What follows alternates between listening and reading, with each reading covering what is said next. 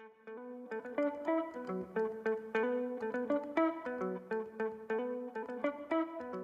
Olá, tudo bem? Eu sou o Ricardo Mitucci e este é o segundo episódio da terceira temporada do podcast Leia a Bula. Leia a Bula, a sua dose semanal de literatura e saúde da alma comigo e com divino Dante Galian, meu querido mestre e amigo. Como vai, Dante? Tudo bem? Tudo ótimo, Ricardo. E você? Também, tudo jóia. Ainda muito empolgado aí com seu lançamento, seu novo livro É Próprio do Humano, que, como vocês já sabem, sabem, é a nossa base de reflexão dessa temporada do Leia Bula. E hoje nós vamos tratar de um tema que eu já adiantei no final do episódio anterior, mas que agora a gente vai desenvolver naturalmente com toda a sabedoria, com toda todo o conhecimento, erudição de Divino Dante Galian, que é, na verdade, a junção das duas primeiras lições do É Próprio do Humano, que são é próprio do humano ter de sair e é próprio do humano querer voltar. Dante, você vai ter que explicar essa história pra gente, porque para quem tá só ouvindo e ainda não teve a alegria de ler seu livro, vai falar, pô, mas sair de onde? Voltar para onde? Então quero ouvir você falar sobre isso, mas antes de fazer a primeira pergunta, eu quero trazer um excerto dessa primeira lição, é próprio do humano ter de sair, que está no livro É Próprio do Humano, na página 36, em que nosso divino Dante Galian diz o seguinte: Para ser, é preciso existir. Etimologicamente, existir pode ser compreendido como sair para ficar em pé, firme. Assim, se para ser é preciso existir, para existir é preciso sair. E isso me é, lembra, Dante, e é a partir dessa narrativa que eu vou trazer para você, que você inclusive cita também no seu livro, me lembra uma narrativa que me marcou muito que inclusive nós tratamos, é, se eu não me engano, na primeira temporada do Leia Bula, você, na verdade, tratou, porque eu ainda não havia estreado no podcast, que é o Conto da Ilha Desconhecida, de José Saramago, em que tem é, duas frases em que fica muito evidente essa questão do ter de sair, em que Saramago nos diz o seguinte, na primeira dessas frases: se não sais de ti, não chegas a saber quem és. E logo depois ele fala que não nos vemos se não nos saímos de nós. E aí a interlocutora da personagem que fala isso, né, diz: se não saímos de nós próprios. Então, eu quero entender exatamente, Dante, se esse ter de sair é mais ou menos isso que Saramago nos apresenta. Sair de onde e para onde, divino Dante Galian? Obrigado, Ricardo, por trazer é, de forma tão interessante essa temática que inaugura a primeira, as, as do, o conjunto das 12 lições daquilo que é próprio do humano.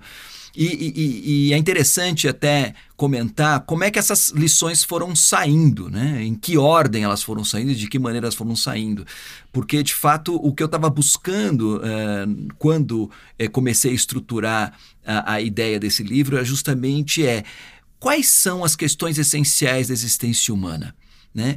É, a partir de uma experiência de longos anos de leitura, discussão, reflexão sobre uh, o ser humano a partir da literatura clássica, né? uh, fomentada uh, a, a, partir do laboratório de leitura, como todos vocês sabem, né?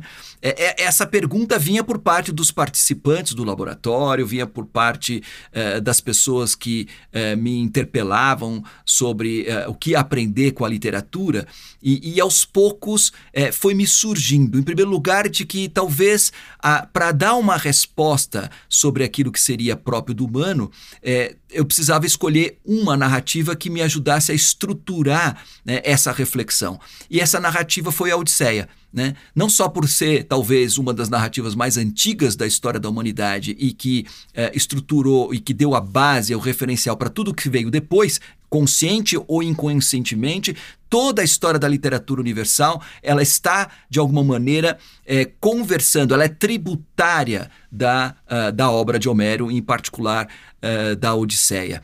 E, ao mesmo tempo, quando você começa a penetrar nesse texto com, essa, com esse questionamento, com essa pergunta, a primeira coisa que sai é justamente o fato de que para existir é preciso sair. Né? Uh, uh, até do ponto de vista biológico, né? quer dizer, a gente nasce a partir do momento em que nós saímos, deixamos o útero uh, da nossa mãe.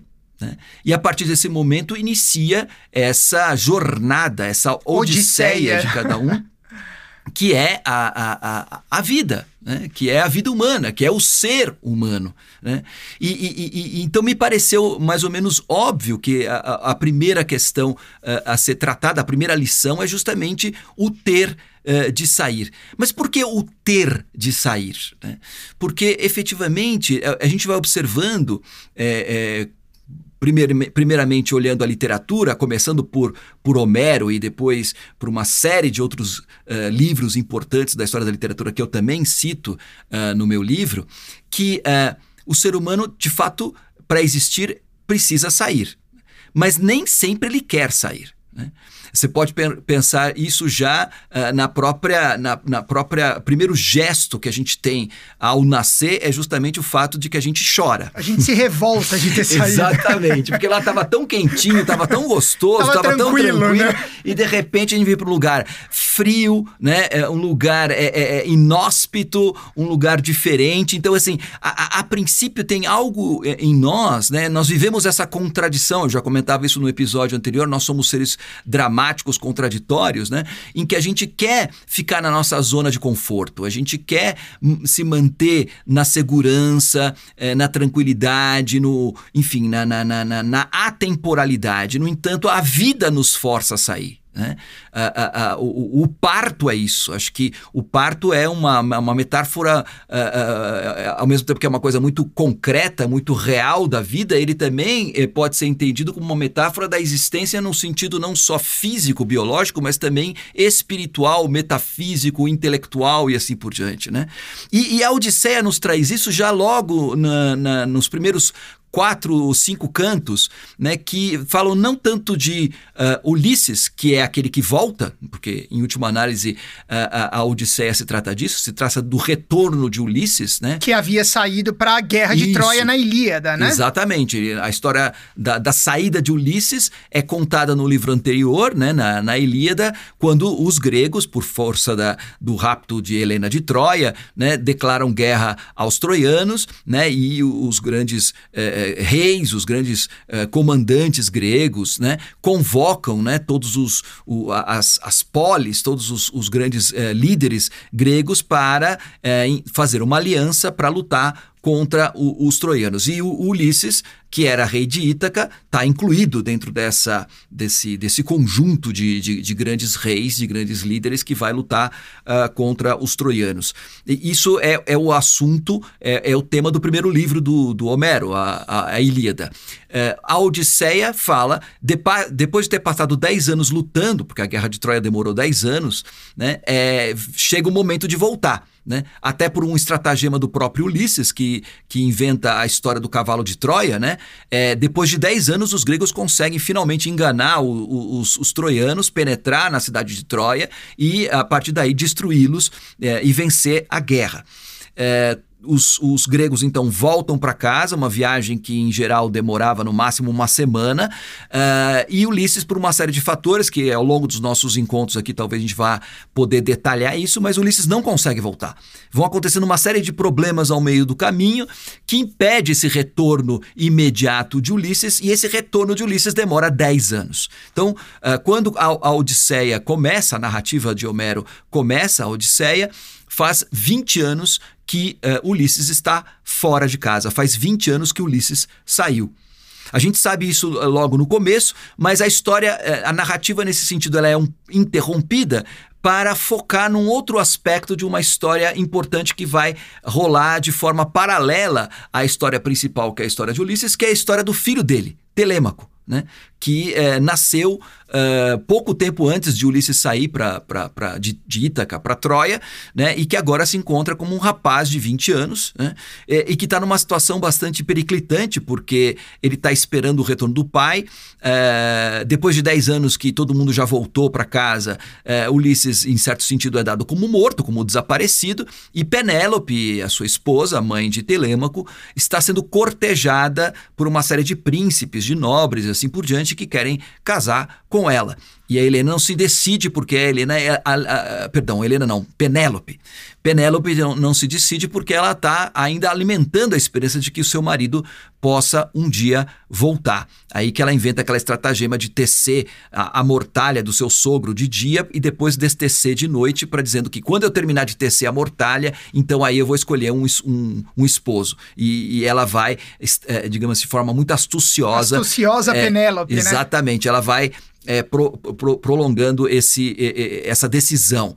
Né? Mas é, é, a situação, portanto, se encontra de uma forma muito, muito complicada no começo da Odisseia, né? e a deusa Atena, que é, digamos assim, a patrocinadora, que é a, a intercessora de Ulisses frente a Zeus, que é o, o deus uh, dos deuses, né, o chefe do Olimpo, né, ela, ela intercede no sentido de dizer, por um lado, de como é que ela vai poder fazer para ajudar o retorno de Ulisses e, ao mesmo tempo, para também uh, fazer com que Telêmaco, o filho de Ulisses, saia, saia para ir em busca de notícias do pai. E aí é muito interessante porque a primeira parte da, da, da Odisseia é justamente uma história de iniciação. Né? É uma história de, é, de saída. Né? Não mais a saída de Ulisses, mas agora a saída de Telêmaco. E é muito bonito isso, porque é a partir dessa temática da saída de, de Telêmaco que a gente percebe essas características que eu vou explorando no meu livro sobre o que é que nos torna humanos. É, é o, justamente a necessidade né, que a gente tem de sair, que a gente tem de ir em direção ao desconhecido, em direção ao outro, que, em última análise, não deixa de ser também é, sair em direção a gente mesmo, a nossa autodescoberta, ao nosso autoconhecimento e, portanto, também a nossa autorrealização. No primeiro momento, Telêmaco está lá uh, desconfortavelmente confortável. Né? Ele está numa situação que não é boa para ele, mas, por outro lado, também ele não sabe o que fazer. Né? Ele não tem um referencial, ele não tem uh, um, um, estímulo uh, para mudar aquela situação. Ele se sente impotente, como todos nós nos sentimos diante de uma situação em que a gente ainda não sabe para onde temos que ir, o que fazer e assim por diante. Chega Atena, se transforma, eh, toma a figura humana de um personagem muito interessante chamado Mentor Daí vem justamente uh, o nome próprio que se transformou num, num, numa designação uh, de, um, de alguém que faz o papel de um orientador, de um, de um guia, de um, de um mentor propriamente dito, né? E esse Atena, disfarçado de mentor, vai incitar Telêmaco a sair em busca de notícias do pai. É, ao sair em busca de notícias do pai, Telêmaco então vai se autoconhecendo e se autorrealizando. Ele vai descobrindo, afinal de contas, por que, que ele é filho do divino Ulisses. Né? Então, a, a, em última análise, o tema do ter de sair é, num primeiro momento, a gente se recusar a fazer algo que é difícil, que é arriscado, que é complicado, mas que se a gente não dá o primeiro passo, se a gente não faz uma direção nesse sentido, a gente não se humaniza, a gente não se conhece, a gente não se realiza. Por isso, é, é, a primeira lição, efetivamente, daquilo que é próprio do humano é ter de sair. Se a gente não sai, a gente não é. E é aí que conversa, acho que com essa frase que eu trouxe, ou com essas duas frases que eu trouxe do Saramago no conto dele é Desconhecida. Portanto, o que eu entendo do que você está falando é que justamente a necessidade de sair é para que a gente possa conhecer a nós mesmos, né? Para que a gente possa se autoconhecer, para que a gente possa conhecer o outro e aí iniciar nessa jornada de autorrealização. É mais ou menos por aí, então. Perfeitamente. É Legal. exatamente isso. Legal. E já que a gente está falando de sair, eu vou pedir licença a quem nos ouve esse episódio, excepcionalmente, ele vai ser um pouquinho mais estendido, porque não dá para falar de sair sem falar de voltar. Uhum. E aí eu quero trazer, então, já um excerto da segunda lição do seu livro, Dante, do É Próprio do Humano, que fala justamente que é próprio do humano querer voltar. Está a página 56 da obra, em que você escreve o seguinte. O homem moderno é aquele que aceitou entusiasticamente a proposta de sair e ser, no sentido de se fazer, de self-made man, mas que, uma vez tendo saído, feito e acontecido, no sentido da conquista, do sucesso, não sabe depois o que fazer com o que conquistou e para onde deve ir. E aí, é, inevitavelmente, eu também me recordo de uma outra narrativa que você também cita na sua obra, que é uma obra não menos clássica, embora eu tenha que dizer aqui sofrida demais para ler, porque é muito difícil, mas sem dúvida nenhuma, importantíssima para a compreensão do que é próprio do humano, que é a Divina Comédia do teu xará. Quer dizer, você é xará dele, né? Mas Isso. digamos que ele seja teu xará, Dante Alighieri, poeta florentino. No Inferno, Dante, o primeiro dos três livros, né? Inferno, Purgatório e Paraíso, no Inferno, logo no canto 1, no início da obra, portanto, versos 1 a 3, Dante Alighieri escreve: A meio caminho de nossa vida, fui me encontrar em uma selva escura. Estava a reta minha via perdida. Como é que é isso, Dante? Você sai, porque você precisa se autoconhecer, você tem que conhecer o outro para se autorrealizar, para cumprir aquilo que é próprio do humano. Agora, Nesse processo de volta, você se encontra numa selva escura, sua reta, sua via está perdida. E aí, como é que a gente se vira? Como é que Dante Alighieri fez e como é que Dante Gallia explica essa volta que muitas vezes, como foi a volta não só de Dante Alighieri, mas a própria volta de é, Ulisses na Odisseia, costuma ser tumultuada. Como é lidar com isso, Dante? Olha, é, essa é a grande questão da vida, né? Essa é, é, o grande desafio, de fato, quer dizer, é, enfrentado esse. Quando a gente acha que ter de sair já é complicado, né? É, a gente vai perceber que ter de sair é o mais fácil. Voltar é pior. é, e não digo nem que voltar é pior, o problema é, uma vez saído, para onde ir? Sim, claro. Né? Uhum. E principalmente, como não perder o rumo.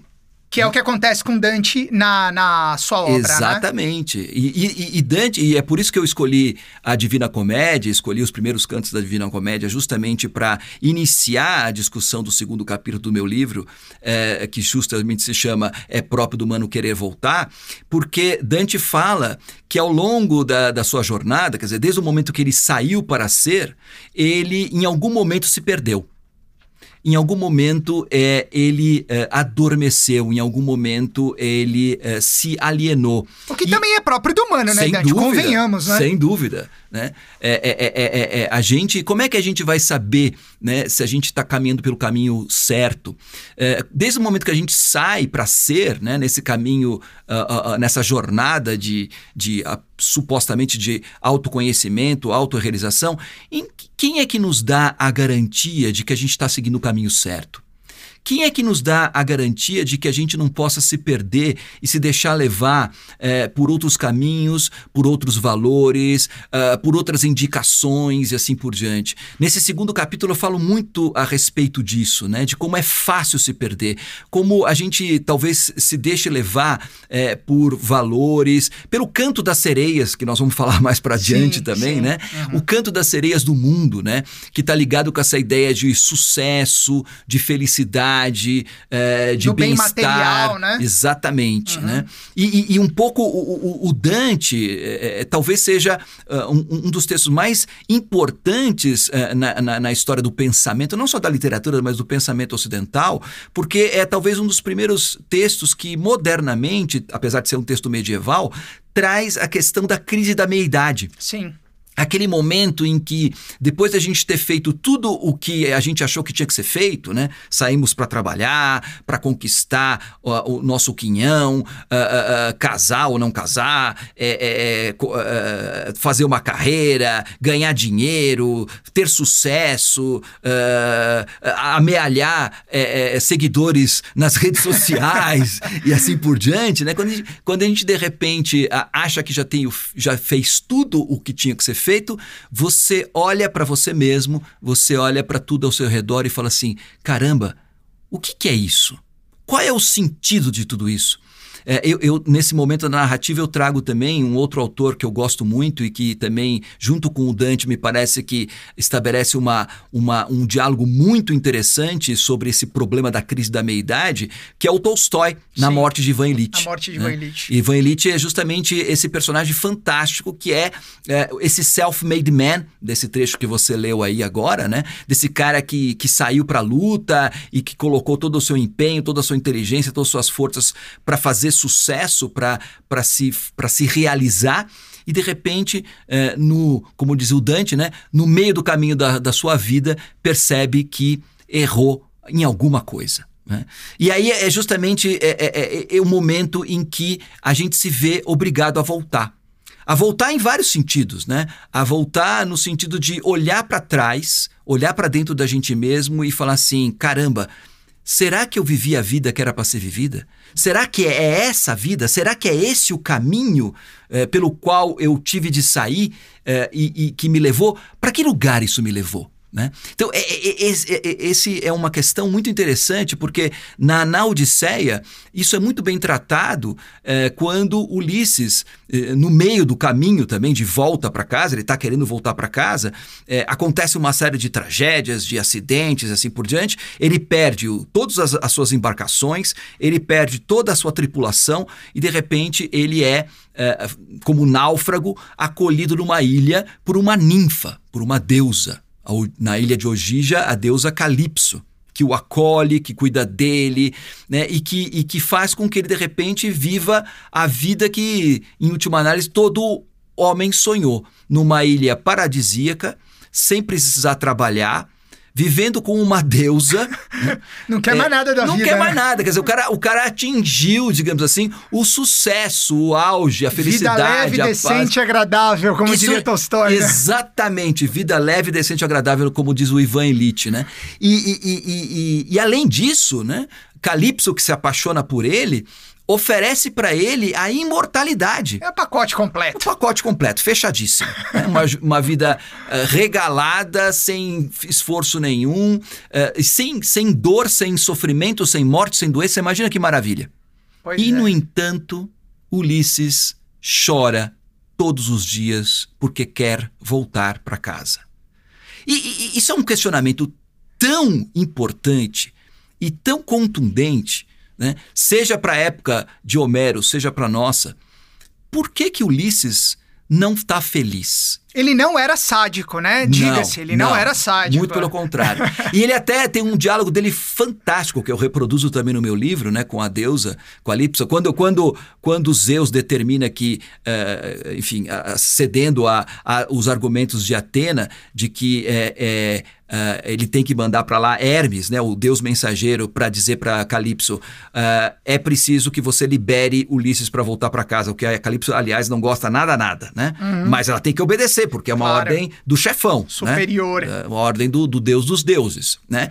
E, e, e ela diz para Ulisses, e ela não entende. Por que, que Ulisses quer voltar para casa? Afinal de contas, né, é, se ele, ele, ele sai da ilha, ele perde a oportunidade de ser imortal, ele vai envelhecer e pior, quando ele chegar em casa, a, esposa, a esposa dele vai estar 20 anos mais velha. Né?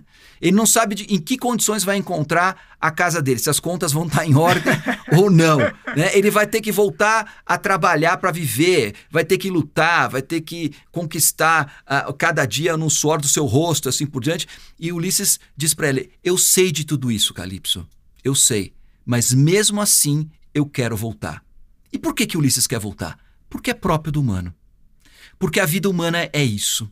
Nós não somos deuses. Né? A nossa imortalidade, ela não é a mesma imortalidade dos deuses. A nossa imortalidade, ela está muito mais no aspecto da gente fazer a vida que tem que ser feita, realizar a nossa própria beleza. E a nossa própria beleza, ela é um ciclo que começa com o nascimento, continua com o crescimento, o amadurecimento, o envelhecimento e a morte. É muito interessante porque a Odisseia nos ensina que nós precisamos nos reconciliar com a ideia do envelhecimento e da morte. Voltar, nesse sentido, significa não só voltar uh, no aspecto metafísico, não só no aspecto de reencontrar os valores, os sonhos, né, a, a, as intuições que a gente tem na infância, na primeira juventude e que talvez a gente tenha perdido no meio do caminho, como diz o Dante, mas também o voltar para o nada da onde a gente veio. Né? Ou para o tudo, dependendo da perspectiva. Né? Então, é, é, é, é, de uma beleza e, ao mesmo tempo, de, um, de, um, de uma mensagem extremamente apaziguadora. Né? A gente está tão ansioso, está tão inquieto com essa questão de não envelhecer, de não sofrer. Tá fora não... de moda, né, Dante? Claro. Tá fora de claro. moda envelhecer e morrer, né? Só que isso não é próprio do humano, Pois Ricardo. é, exatamente. Então, assim, o livro, a, a, a literatura, a Odisseia e toda a literatura universal, ela é um convite para a gente se reconciliar com a beleza da vida, com a beleza daquilo que é próprio do humano, que é o nascimento, que é o ter de sair, é o se desenvolver, é o se conhecer, é o se realizar, amadurecer, envelhecer e morrer. E viver uma vida que vale a pena ser contada.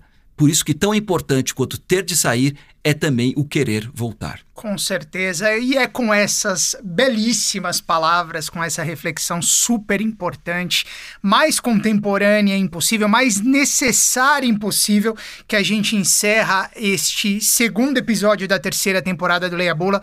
Mestre divino Dante Galian, que hoje foi acompanhado do seu xará Dante Alighieri, ou ele charado Alighieri, tanto faz, a ordem não vai impedir a gente de entender a importância da mensagem de ambos, mas também sempre ao longo dessa temporada na companhia de Homero, Ulisses e companhia, né? Na gloriosa Odisseia. Dante Galian, muito obrigado pelos ensinamentos deste episódio e a gente se vê na próxima semana. Obrigado a você, Ricardo. Ah, e não esquecer que a gente também, eh, tanto Dante Alighieri quanto eu, somos acompanhados pelas nossas Beatriz. Ah, com certeza. a diferença é que o Alighieri não casou com a dele, né? Sim, eu casei. Você casou e ainda teve é, cinco filhos, fora os dois livros, né? Que são é, é sete. Essa é a desforra por eu não ter escrito a Divina Comédia, só por causa disso. No futebol a gente diria chupa Alighieri, mas eu não vou fazer isso porque é indelicado. Coitado, ele não tem culpa. ele não tem culpa. Dante, mais uma vez, muito obrigado a todos vocês que estiveram conosco nesse episódio estendido, porém necessário. Muito obrigado por sua audiência, por sua paciência. Este foi o segundo episódio da terceira temporada do Leia Bula, sua dose semanal de literatura e saúde da alma. Nesta temporada, baseado no livro É Próprio do Humano, a mais nova obra-prima de mestre Dante Galian. E nesta temporada, assim como na anterior, com produção dos nossos parceiros e amigos da Toca Livros, a gente se vê na próxima semana. Um grande abraço e até lá.